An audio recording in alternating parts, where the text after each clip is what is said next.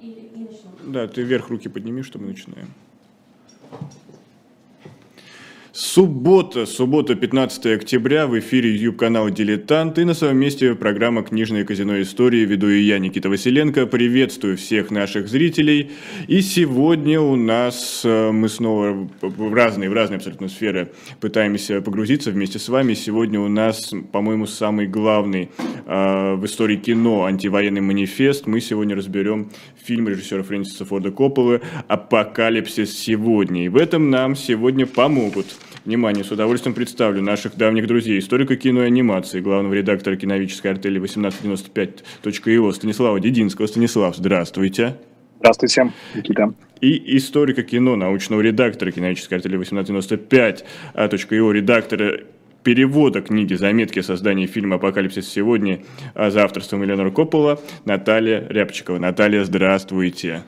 Добрый день. Да, вот у нас наконец-то мы все в сборе, все нас видят, и наконец-то мы в том числе и вещаем в эфире «Эхо». Я напомню, «Эхо» — это сайт-агрегатор, который позволяет вам в прямом эфире слушать весь тот контент, который делают бывшие сотрудники «Эхо». И сегодня, я еще раз повторю, у нас необычная э, встреча. Это сегодня встреча э, в таком междисциплинарном пространстве в области и литературы, и кино. Мы говорим через призму книги о фильме «Апокалипсис сегодня».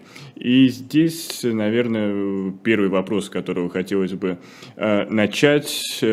Мы знаем, что фильм вышел в конце 70-х, он стал некой такой точкой, которая именно даже не от точкой отправления э, в мировом киноискусстве, э, именно раскрытие темы Вьетнамской войны. Но кто такой Фрэнсис Форд Коппола именно в тот период, э, перед, работ, перед началом работы над этим фильмом?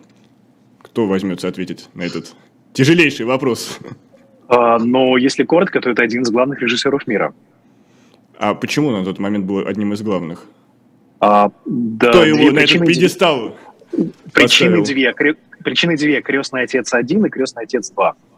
А, ну, собственно, это название фильмов, которые вышли в 70-е годы, знаменитая впоследствии, как потом стало понятно, трилогия, а экранизация семейной саги о жизни мафии а, с Марлоном Брандо и Аль Пачино в главных ролях. Собственно, после этих фильмов молодой перспективный режиссер Фрэнсис Форд Коппола, американский режиссер, который вышел из независимого кино э, во многом из нового поколения. Это тот самый американский новый Голливуд, то, что называется, да, слава которого составили Мартин Скорсезе э, и множество других э, замечательных режиссеров американских. Вот он представитель этого нового Голливуда, который э, начали снимать э, кино ну, по-новому, да, как бы про это, про это как раз и э, намекает это название этого течения.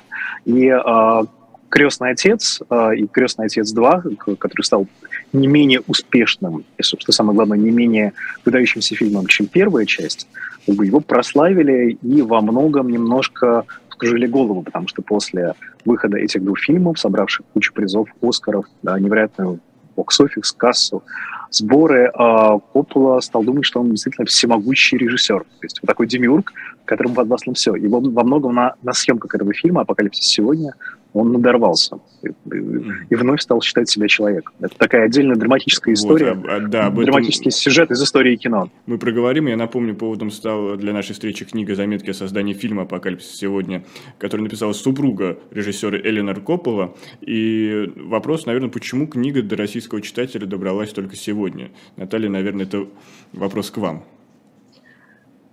Это на самом деле для меня загадка в какой-то мере. Может быть, потому что вышла она так давно. Собственно, она вышла еще а, в 70-е, вскоре после выхода, в начале 70-х, вскоре после выхода самого фильма. А, и тогда, понятное дело, никто бы этого переводить не стал. И в Советском Союзе и про фильм-то знали понаслышке. И а, после этого она не выходила, про нее забыли, в общем-то. Коппола оказалась на площадке не только как жена, собственно, режиссера основного фильма, но и как режиссер фильма о фильме. Такое вот ей задание было дано. И э, дневник вот этих съемок вышел, как я сказала, вскоре после «Апокалипсиса сегодня», а ее документальный фильм был доделан только в начале 90-х. Он довольно известен сейчас, «Сердца тьмы», «Апокалипсис кинематографиста», но, опять же, начало 90-х. Он получил несколько призов в 91 году, но, будучи документальным фильмом, опять же, принадлежит такой, скорее, синефильской полки DVD и загрузок, и остался как бы отдельно от книги, которая была перед этим. И на самом деле выход этой книги на русский язык оказался возможен только благодаря тому, что Станислав, как настоящий гик, залез а, в английский вариант, его заинтересовало, что же это такое за книга, и он запустил этот проект.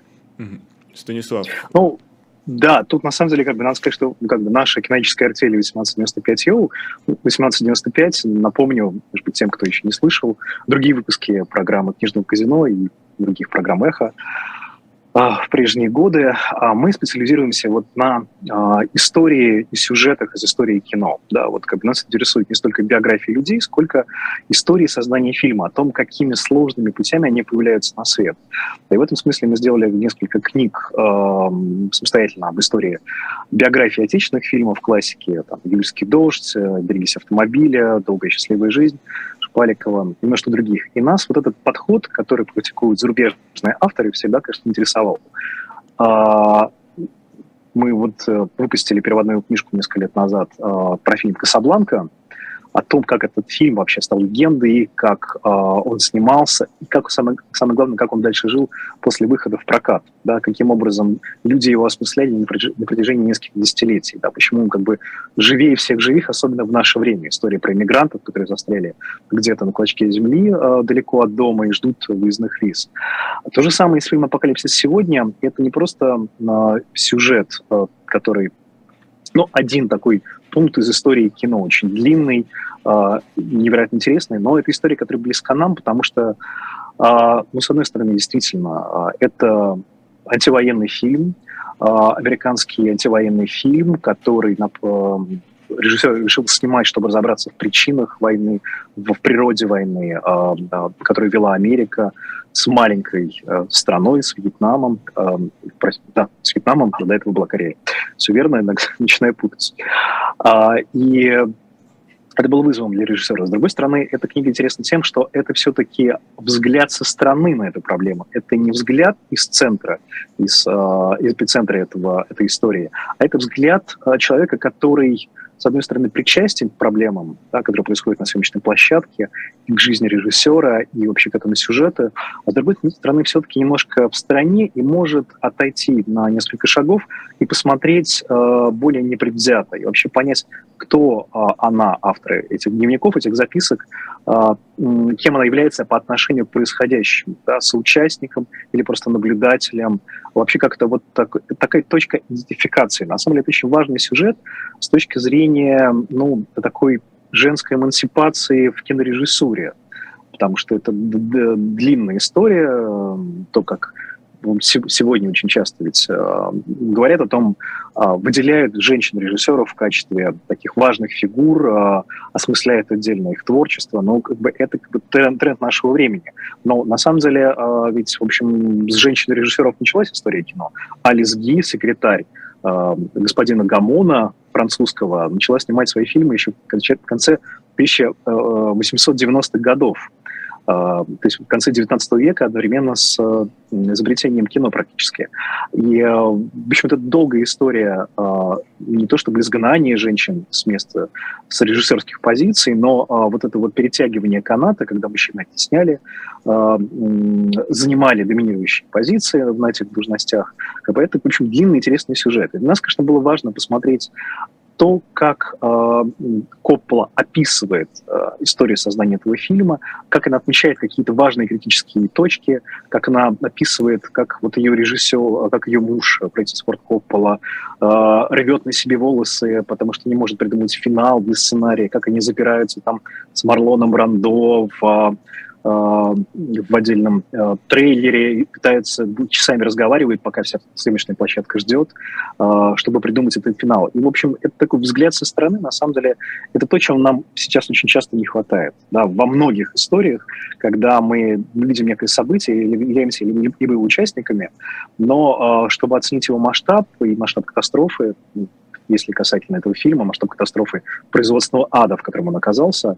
А, ад этот был во многом не только все-таки таким стихийным бедствием, но и еще и рукотворным, таким абсолютно а, природа его была, в общем, разнообразна.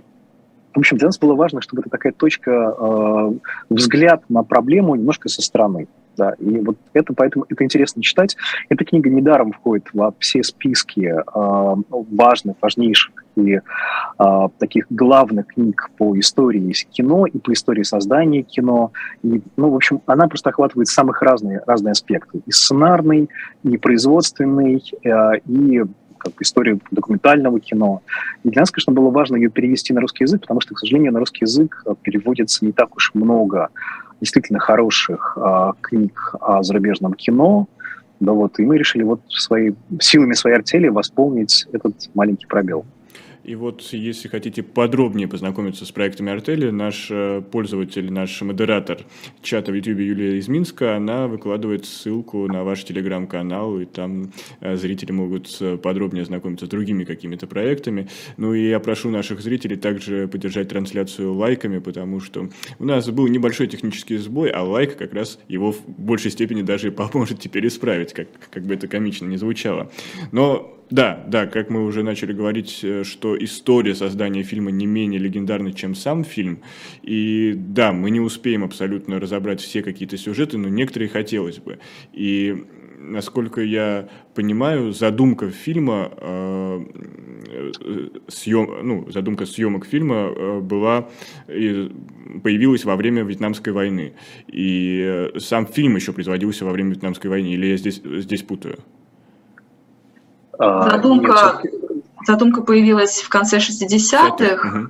В начале 70-х они начали действительно уже писать какие-то варианты сценария, а съемки начались в 76-м. То есть через год примерно, ну, после окончания, после окончания формального окончания. Да. Но, да, гру- да. грубо говоря, в производство, то есть такой, э, говоря современным языком, research э, начался еще во время войны. И здесь, наверное, главный вопрос, э, насколько э, Фрэнсис Форд Коппола встречал сопротивление со стороны американского правительства, которое, естественно, понимало, что антивоенный фильм даже уже на закате войны может как-то ударить по имиджу Соединенных Штатов Америки. Ну как, его, его просто не поддержали. То есть очень часто правительство США, у них была совершенно такая типичная обычная программа для поддержки кинематографистов, выделяла технику ну, для съемок фильмов Второй мировой войны, о Второй мировой войне, а, выделяла ну, если не массовку, как это было в Советском Союзе, то какие-то ресурсы для того, чтобы кадры, чтобы обеспечивать работу этой техники. Ему просто не дали вертолет. Поэтому ему пришлось лететь, снимать фильм на Филиппины, ну, там, во-первых, подходящие локации, джунгли, во-вторых, просить у местного диктатора а, вот те самые вертолеты, которые а, в фильме сыграли свои роли, роли американских вертолетов. Там они были на Филиппинах, но а, из-за того, что на самих Филиппинах шла гражданская война, и эту, эти машины боевые все время отзывали на фронт, а, это создавало, конечно, дикие проблемы во время съемок, а, но это как бы тоже отдельный сюжет. Главное, что американское правительство его не поддержало с его инициативой, и во многом они встречали сопротивление. Хотя, э, да. Да, Наталья, я бы хотела добавить? чуть-чуть уточнить, да, mm-hmm. потому что, ну что значит, не, ну как бы не поддержала? Ну вот не дали вертолеты. Тут нужно понимать, что э, американская кинематография это не советская кинематография, да, она не государственная в принципе изначально. Поэтому там отношения между студиями и условной большой политикой куда более сложные. Если залезать в историю того же, той же Второй мировой войны, например, то Голливуд, допустим, долгое время просто продолжал поставлять свои фильмы в нацистскую Германию и зарабатывать таким образом деньги. Да? Тут дело в а, производстве, в возврате и так далее.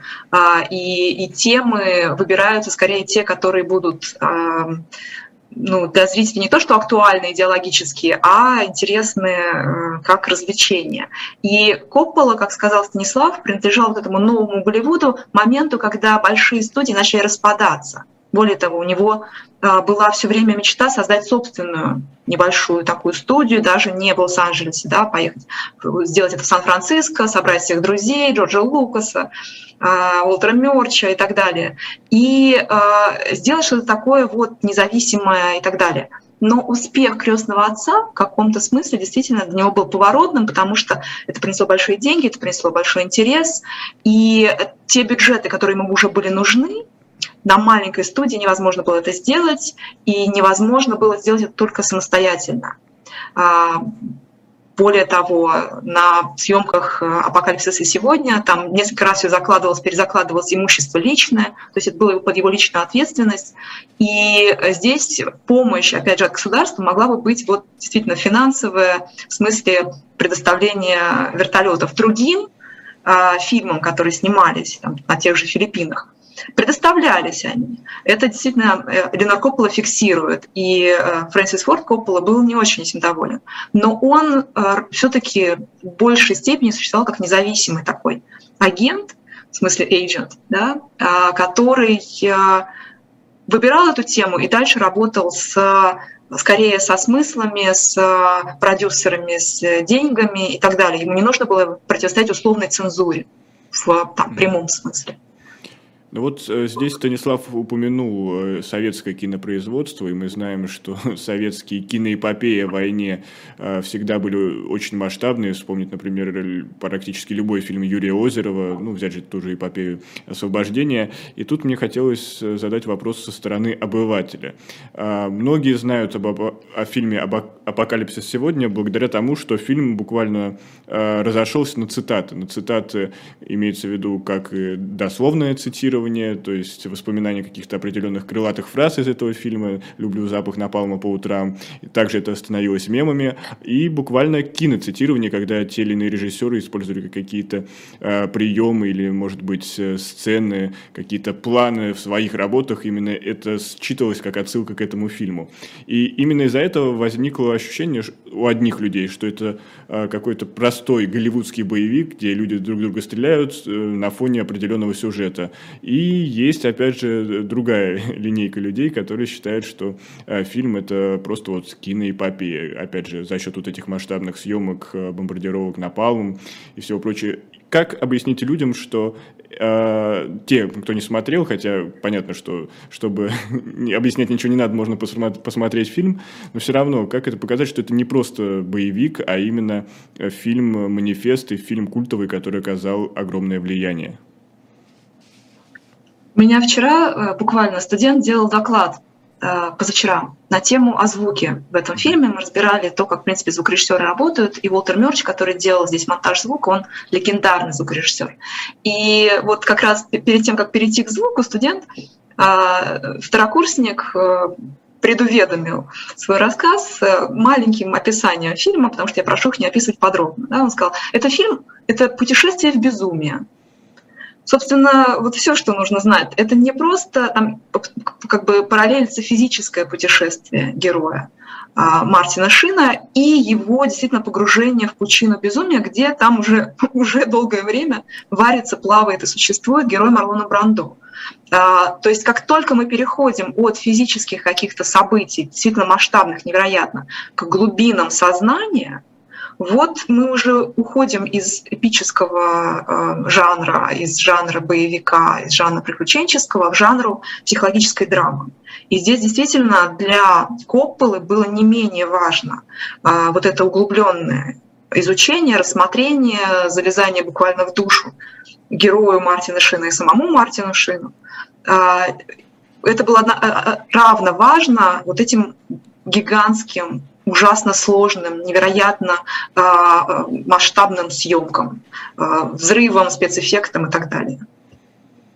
Ну, тут, наверное, важно сказать, что Коппола пытался разобраться в целом, ответить на вопрос, как целая нация зашла в такой колоссальный тупик, как Вьетнамская война, как она в нем оказалась, и э, ну, на примере героя того же Брандо, который оказался неизвестно где, в каком-то индуистском храме в поисках создания новой религии, растерянность героя Мартина Шина, который ждет очередного задания, выполняет до конца края этим заданием нет, и вот это вот становится для него переломным, решающим. Но тут надо еще посмотреть просто на контекст, потому что все фильмы, очень многие фильмы нового Голливуда снимались с ощущением моральной неправоты а, людей, ну, американцев, Америки, а, ее позиция в этой войне, которую она проиграла, так сказать. А, разумеется, она как бы окончилась, это Вьетнамская война, для Америки колоссальное поражение, в том числе и в обществе это чувствовалось, все это понимали и знали. И э, другие фильмы эту тему тоже отыгрывали, потому что что такое «Звездные войны»? Да, Марти, э, Джорджа Лукаса. Да, это вроде какой-то детский сюжет, космическая сага, там, стрелялка, но на самом деле это история про империю зла, которая подразумевалась Америка, которая сражается с маленькой горской повстанцев, то есть вьетнамцы. Там, в общем, там некоторые персонажи ну, сделаны с некоторой аллюзией на вот эти сцены в джунглях, в общем-то, ну, это тоже э, что-то э, близ, близкое. так звали. Да, да, да, да, да, Эвоки, да. Mm-hmm. Вот эта вот а, аллюзия как раз близка к а, партизанской войне во Вьетнаме. И таких фильмов, которые касались этой темы, очень много. И, тем, и тогда же вот вылезла на первый план тема ветеранов, которые вернулись с а, Вьетнамской войны и не знают, полностью растеряно. Да? Фильм «Таксист» Мартина Скорсезе. Это история про человека, который, возвращаясь с Вьетнамской войны, не может найти себя – и а, дальше пытается что-то изменить, и в конце концов а, понимает, что в общем-то, в том мире, в котором он живет, спасти уже некого, кроме малолетней проститутки, которая играет а, Джоди Фостер. Вот. И как бы последний его такой решающий решительный поступок.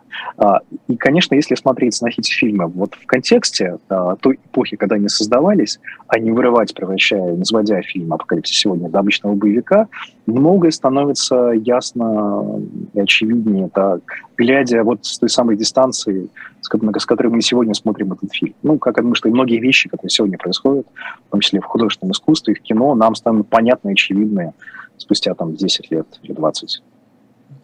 Здесь мы вынуждены сделать небольшую паузу.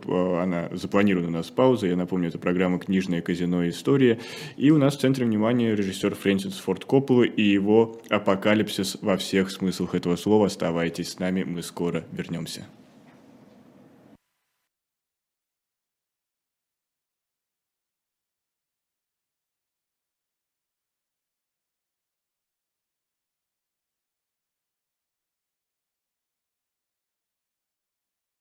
Вперед, вперед, не ведая преград, Сквозь вихрь и град, и снег, и непогоду, Ты должен сохранить мне дни и годы. Вперед, вперед, куда глаза глядят.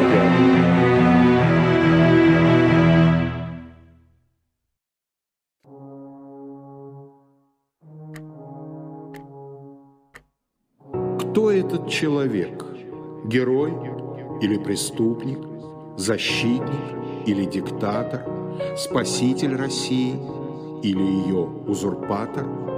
Вся жизнь Александра Колчака, его юность, его любовь, его гражданский долг на страницах графического романа «Спасти адмирала Колчака».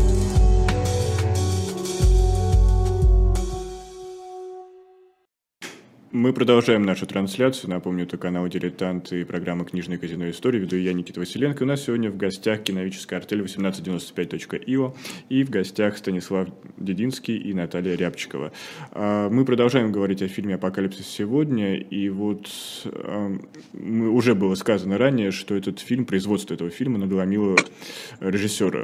В какой-то степени а, после него он э, не смог сделать э, Э, что-то более яркое, чем все его предыдущие работы. Я еще напомню, что Фрэнсис Форд Коппола автор фильмов э, «Крестный отец», серии фильмов «Крестный отец». И вот Некоторые связывают это с тем, что Коппола пытался в какой-то степени соревноваться со своими коллегами по цеху и успеть первым высказаться о прошедшей, еще даже на тот момент не прошедшей Вьетнамской войне. Насколько соответствует это заявление действительности, что именно вот эта гонка снять первым фильм-манифест о, о том, что переживали, переживала американская нация по следам Вьетнамской войны, надломила в том числе режиссера?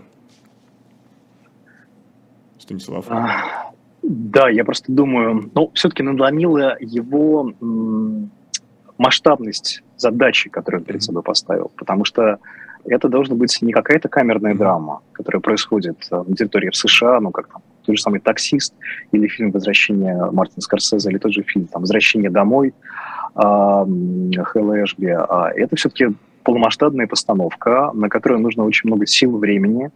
Вот э, в книге Коп, Эленор Коппола отмечает в дневниках, что даже съемочная группа прекрасно понимала, которая там занималась спецэффектами, выставляла домовые шашки, создавала вот иллюзию э, боев, э, сознавала, что фильмы такого масштаба постановочного да, в их жизни, скорее всего, больше не будет.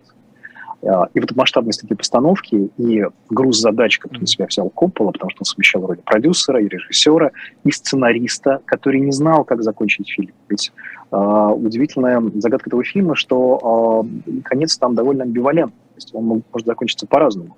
И даже выходили разные версии финала этого фильма, в которых э, история завершалась э, э, по-разному. В общем, масштабность задачи во многом, конечно, Копполу надломила. И ему пришлось признать, что не все в его руках, а вот, в общем, режиссеры нового Голливуда, ну, примерно в те годы переживали схожий кризис, да, то есть они думали, что, они, ну, нельзя сказать, что инженеры человеческих душ, как это описывали в Советском Союзе, но им казалось, что им под силу осмыслить там любую тему, любую, а, любого масштаба, вот, но а, у кино свои законы, в том числе и кинопроизводства, и кинопроката. Э, потому что, в общем, если бы... Ну, Коппола рисковал потерять буквально все там, в своей жизни, потому что он уже был состоявшимся человеком, миллионером, но тут ему пришлось рискнуть абсолютно всем, чтобы сделать авторское высказывание на ту тему, которая его интересовала.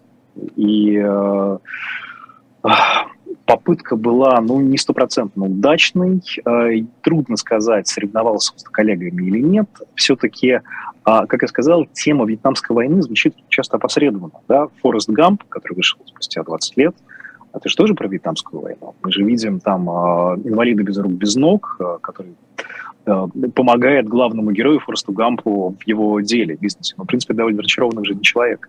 А, скорее опоздал, мне кажется, вот э, Стэнли Кубрик немножко, который долго снимал свой фильм «Сильно металлическая оболочка», Full Metal Jacket. Вот. А ну, Коппола с одной стороны, вы правы в том что смысле, что он торопился высказаться как можно быстрее на горячую тему. А, с другой стороны, эта тема все владела очень многими умами на протяжении десятилетия, вся, пока длилась эта война. И все ее осмысляли, и как только она завершилась, все стали, ну, многие режиссеры поняли, что надо про эту тему высказываться, что нечего ждать. Действительно, в Америке нет такой э, системы цензурной, которая была в Советском Союзе или которая есть сейчас. А, такой самоцензуры, которая есть в российском кино. А, но, тем не менее, а, ну, как бы цензура осуществляется за счет, там, не знаю, ну, мнения зрителей, которые могут не за счет системы рейтингов и интереса зрителей. Да, ты можешь снять какое-то действительно громкое высказывание, но не факт, что его захотят смотреть люди, ты сможешь купить свой бюджет. Это цензура рынка. Вот. Но, тем не менее, в общем, Фрэнсиса Форда Коппола никто не ограничивал и других режиссеров в том, что он а, рассказывал с экрана, а, и он мог себе позволить все что угодно. А, я не заметил, если в книге, вот, наверное, Наталья лучше уточнит, именно ситуация вокруг отношений Леонор и Фрэнсиса. Насколько вот это надломление над работой э, может, в какой-то степени дало трещину в их э, браке. Есть ли такие утверждения? Поскольку э, ну, из тех источников, что я читал, я понимал, что Леонор, можно, можно сказать, э, э, тоже было не сладко, и все переживания мужа выпадали и на ее плечи. Э, я закончу ту тему, которую говорил Стас, угу. потому что там как раз вот, э, что касается того, что описано в книге, э, есть вот эти намеки на некое соперничество, конечно.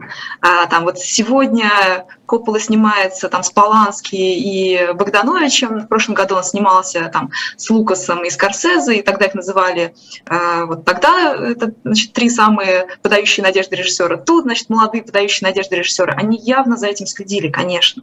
И это подспудное соперничество было. Может быть, не в именно отношении конкретной темы, а вот кто сейчас больше автор, потому что новый Голливуд это все-таки вот это ощущение творца, режиссера, то, что они восприняли э, у новой волны французской. Вот я сейчас сниму фильм, который будет произведение, а, и я буду его полновластный автор.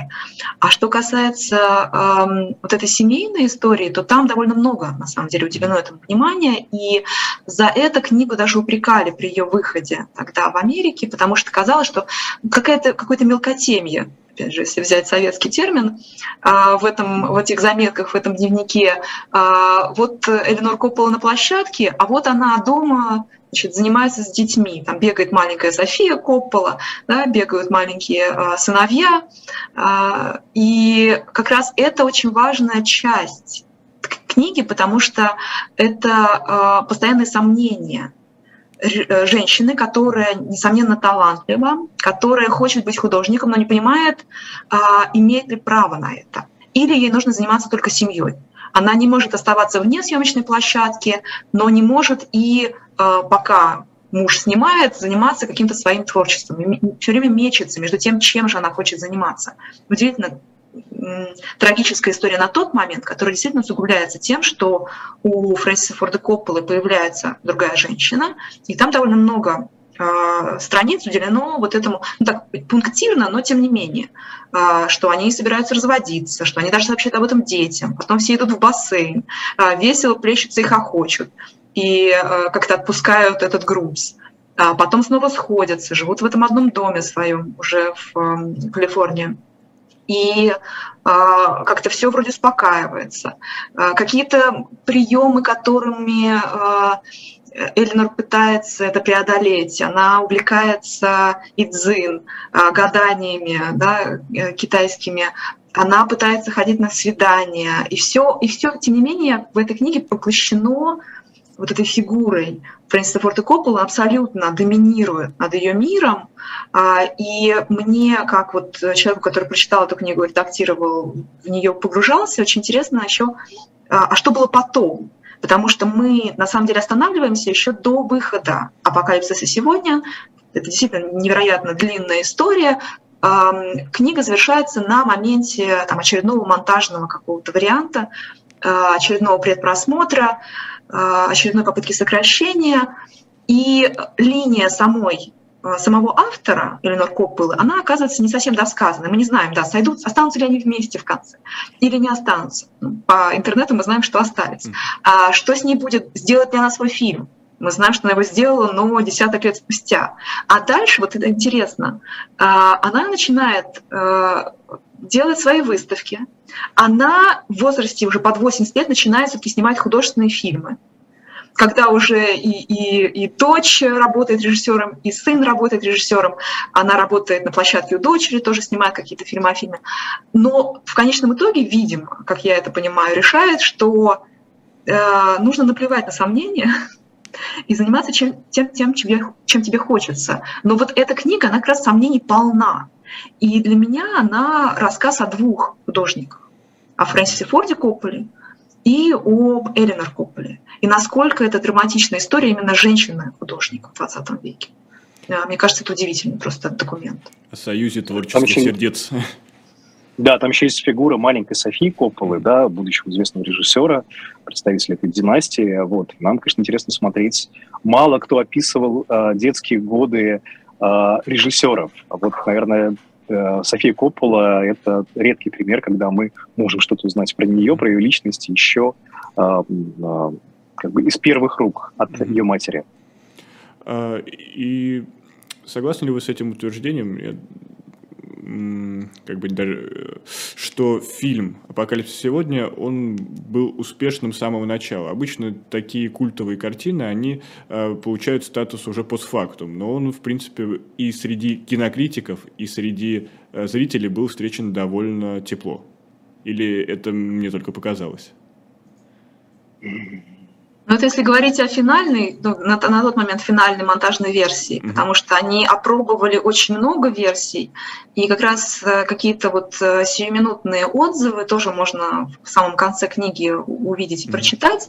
И а, эти промежуточные версии не так уж удовлетворяли ни самого Копулу, ни его окружающих, потому что это действительно был, а, была огромная махина, в которой было просто больше материала, чем могло влезть куда бы то ни было, и это постоянные вот эти творческие моменты выбора, отбора, что летит в корзину, что не летит, как мы это переставляем, и было столько вариантов, а, и столько их было опробовано, что они, может быть, сами забывали, что там хорошо, что там плохо, что там нужно дописать, что там нужно прояснить. И в процессе вот этот 77 78 79 казалось, что шансы примерно равны. Либо это гениально, невероятно, эпично и так далее, либо это огромный провал.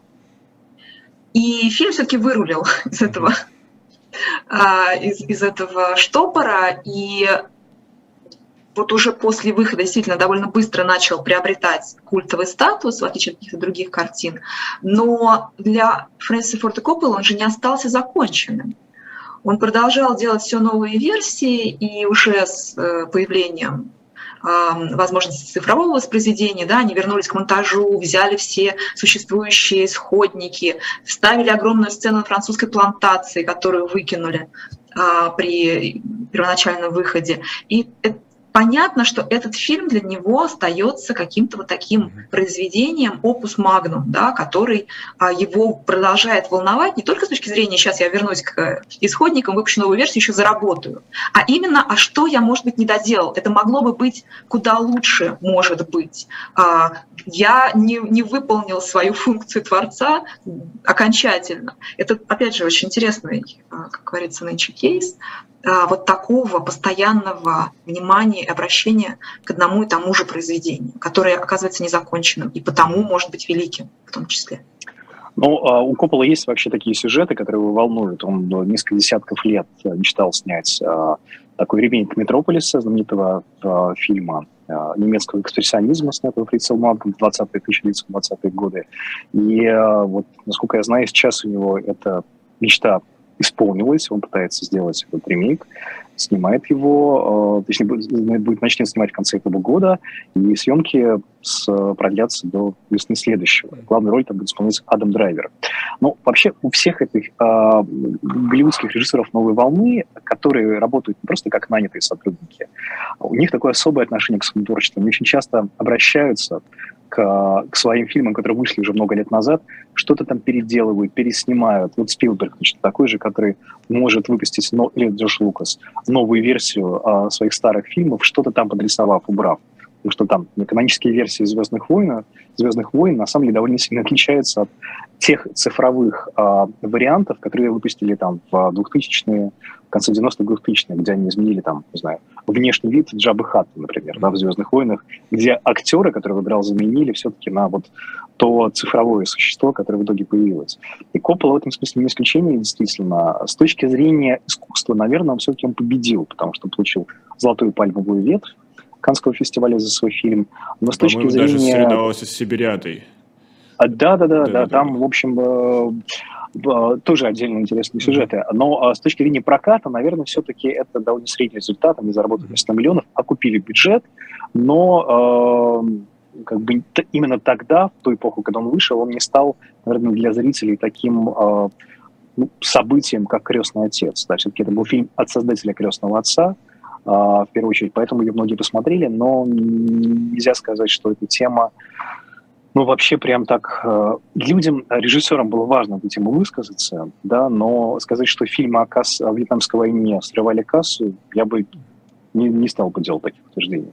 У нас буквально минута до перехода к нашей постоянной рубрике Николая Александрова книжечки, и хотелось бы завершить нашу встречу на какой-то позитивной ноте, потому что действительно хороших новостей сейчас не хватает, и в какой-то степени даже помочь расширить наш горизонт планирования. Какие планы у киновической артели или, может быть, журнала «Искусство кино»? Станислав, буквально минутку. А, но мы сейчас завершаем новый номер а, журнала «Искусство кино», его подготовку, который будет во многом посвящен а, темам, сюжетам, которые нас волнуют. Да? Как живет, допустим, северокорейская складывалась, как северокорейская индустрия, как живут э, кинематографии Ирана, в общем, страны, которые находятся в изоляции, какие параллели советской истории существуют э, между сегодняшними днями. Как в 20-е годы, 1920-е годы, Советский Союз внезапно перестал закупать зарубежные фильмы, которые составляли его прокат и приносили колоссальные деньги, и пришли на соцреализм. В общем, пытаемся найти, нащупать такие параллели а, в разных эпохах, в разных странах, которые, может быть, дадут нам какие-то ответы на то, что происходит сегодня. Да? Как боролись, например, с главной звездой Советского Союза, немецким киноактером Гарри Пилем, осуждая его за пропаганду нетрадиционного трюкизма. А, ну, в общем, трюки его были слишком захватывающими, дети смотрели фильмы и считалось, что идут хулиганить после этого. Ну, в общем, есть как бы... Э, в общем, я думаю, что мы, мы готовим э, вот пару номеров э, искусства кино, которые будут до конца этого года, в которых будем во многом подводить итоги ближайших 10, предшествующих десятилетий последних, и как-то, в общем, искать ответы в прошлом на вопросы, которые нас сейчас волнуют. Ну вот, теперь есть повод э, что-то ждать хорошего. Спасибо большое. Я напомню, у нас в гостях была киновическая артель 1895.io, э, Станислав Дединский, Наталья Рябчикова. Это книжный казино истории, и мы сейчас переходим к нашей следующей рубрике. Совсем скоро к нам подключится Николай Александров, а я напомню, что вы можете поддержать эту трансляцию лайком. Кроме того, вы можете также зайти в наш магазин shop.de diletant.media, где для вас доступно множество разных книг э, на исторические темы и наши свежие номера журнала «Дилетант», а также вы можете сканировать QR-код и в том числе э, нам э, присылайте некий донат, это тоже, э, как говорится, по, вашим желаниям. И сейчас у нас совсем скоро подключается Николай Александров, и наш режиссер выключит и переключит скоро на Николая Александрова, и здесь мы с вами будем слушать новый обзор книжечек. Оставайтесь с нами. И вот-вот совсем чуть-чуть барабанная дробь буквально. Эх, жалко, убрали вот эту э, шайтан-машину, которая была в утреннем развороте. Я действительно изобразил барабанную дробь. Но теперь я передаю слово э, Николаю Александрову. Это рубрика «Книжечки». Николай, пожалуйста. Добрый день, Никита. Как я и обещал, я начну сегодняшний обзор с книги Дмитрия Алексеевича Мачинского «От Пушкина до Цветаевой» статьи с о русской литературе. Эта книга вышла буквально только что э, в петербургском издательстве Ивана Лимбаха. Надо сказать, что не перестаешь удивляться, насколько контекст и насколько э, актуальность сегодняшняя влияет на чтение и на восприятие текст текстов, э, иногда написанных вроде бы на совершенно другие темы, они невольно все-таки так или иначе отправляют нас к нашей реальности, к ее, к ее осмыслению. От Пушкина до Цветаева не случайно названа так эта книга, потому что, конечно, Дмитрий Алексеевич Мачинский в, в, э, этом, в этой своей книге, в этих эссе э, затрагивает такие глобальные темы, как человек, судьба, смерть, любовь, в контексте, кстати говоря, исторических событий. Но несколько слов я скажу о Дмитрии Алексеевиче. В прошлый раз я уже говорил, что Дмитрий Алексеевич сотрудник Эрмитажа, научный работник Эрмитажа в 90-е Э, годы, ну, начиная с 80-х, 90-х годов, был достаточно известным человеком в Петербурге, и не только своей научной деятельностью, но в первую очередь своими лекциями. Лекциями, которые не ограничивались только лишь историей и искусством, хотя, разумеется, об этом он говорил, но в которых также существовал и достаточно большой, собственно, литературный пласт. И надо сказать, что вот эта лекционность, если угодно, это общение с аудиторией в этих статьях чувствуется достаточно сильно. А, да, они в результате стоят как бы на границе между научной статьей и, с, и более того, эссеистический свободный взгляд, он явно подавляет академический. И, может быть, поэтому сегодня с таким интересом э, читаются эти статьи, именно потому что они затрагивают не просто какие-то специфические филологические темы, особенности художественного мира или особенности поэтики Пушкина, Блока, Цветаева. Это, собственно, главные герои книги Пушкин, Блок, Цветаева, Ахматова.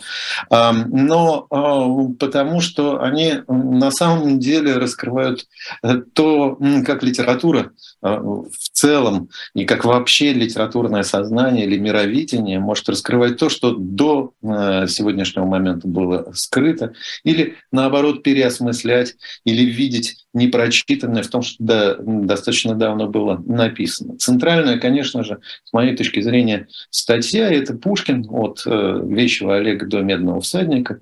По существу это очерк биографии Пушкина, попытка разобраться в его жизни и в судьбе, в его борьбе с судьбой.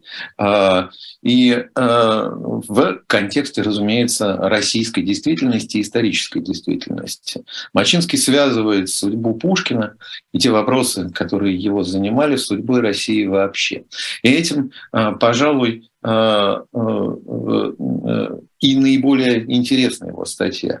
Там есть некоторые банальности, некоторые известные биографические факты, но в целом взгляд Мачинского на вот это проблемы русской государственности и отдельной личности, поэмы, по, проблемы поэта и государства, свободы, воли и, с другой стороны, государственного закрепощения. Все это занимает такое главное, пожалуй, место в этом замечательном эссе а, а, замечательном эссе Дмитрия Алексеевича. Но на что бы я хотел здесь обратить внимание? Конечно же, центральный, вот, центральная часть этой статьи – это, собственно, «Медный всадник». Подробный разбор не просто даже Э, самого строя поэмы, а скорее главных его реалий, то есть образа Петра, э, живого Петра или, так скажем, исторического Петра, Петра Кумира, на самого памятника Фальконе, который удивительно разбирает э, э, Мачинский, э, рассматривая все его элементы, этот гром-камень, который как волна над бездной, всадник, который вроде бы сдерживает коня, и в то же время вздыблен конь, и неизвестно, куда опустит он копыта. Наконец, змея, которая тоже такой странный, странную роль играет, она вроде бы придавлена, но в то же время она смотрит туда же, куда смотрит и голова коня. И появляется у Мачинского даже такой образ трехглавого дракона. Вот э, ну, Петр, голова коня и змеи составляют такое странное триединство. А по Мачинскому это сопоставление языческого и христианского мира, если, если угодно, а, мира Э, цивилизации и вот мира стихийного, э, по сути дела, природного. Борьба вот этих начал является э, с точки зрения Мачинского главным. И в этом и странная судьба, по его мнению, и России, и осмысление, осмысление Пушкиным судьбы России, судьбы самого человека. И действительно некоторые, некоторые фрагменты из Э, этой работы получает неожиданную актуальность. Я позволю себе небольшую цитату, э, немножко скомканно я передал концепцию э, Мачинского, но некоторые главные вещи, как мне кажется, они сегодня в особенности важны. В самом начале Мачинский пишет, Пушкин действительно наше почти все, и наше все, если оглянуться на историю. По европейским меркам нет истории страшней, безумней, чем история России, как позднее сказалось Максимилиану Волошину. И размышляя над тем, э, что же, собственно, что же это за конфликт, э, который обнаруживает Пушкин э, в «Медном всаднике», тот конфликт, который будет испытывать сам поэт на своей собственной судьбе, Мачинский пишет – почему, собственно, христианская Россия, стремясь к своей якобы законной христианской цели, должна слушаться голоса языческого князя, князя наиболее полного, воплотившего собой языческую религию Руси. Отсюда, кстати, и мотив вещего Олега и змеи, и мертвого коня, который, как видит Мачинский, отображается в медном садике.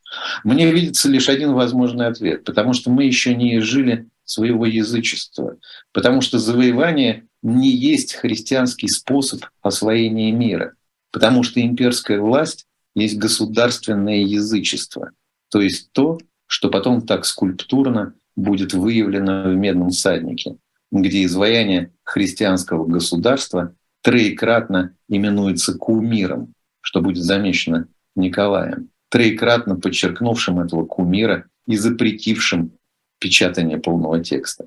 Дальнейшее развитие мысли Пушкина видится мне в прекрасном и спокойном речении Владимира Соловьева.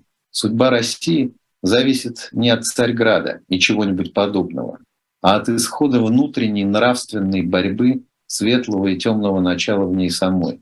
Пусть Россия хотя бы без Царьграда, хотя бы в настоящих своих пределах станет христианским царством в полном смысле этого слова. Царством правды и милости. И тогда все остальное, наверное, приложится ей. И эти темы судьбы, любви, милости, они оказываются главными в этой книге. Николай, я время, к сожалению. все время на Мачинском. Это, это, это, это наоборот, это наоборот хорошо, потому что я уверен, что теперь наши зрители точно не смогут пройти мимо. А вот о тех книжках, э, которые вы еще заготовили, я предлагаю упомянуть в следующий раз, потому что да. время действительно не осталось, а тоже как-то не хочется пропускать. Поэтому в следующий раз специально побольше оставлю, а сегодня я, будем считать, э, взял время в долг. Поэтому... Ну, я не разочарован, потому что мне кажется, эта книга заслуживает внимания. Спасибо, абсолютно, абсолютно. Да, все. Книжное казино прощается с вами до следующего раза. Николай Александров, Никита Василенко. И у нас сегодня была в гостях, напомню, киновеческая артель 1895.io. Оставайтесь с нами. Это книжное казино «История», канал «Дилетант». До новых встреч.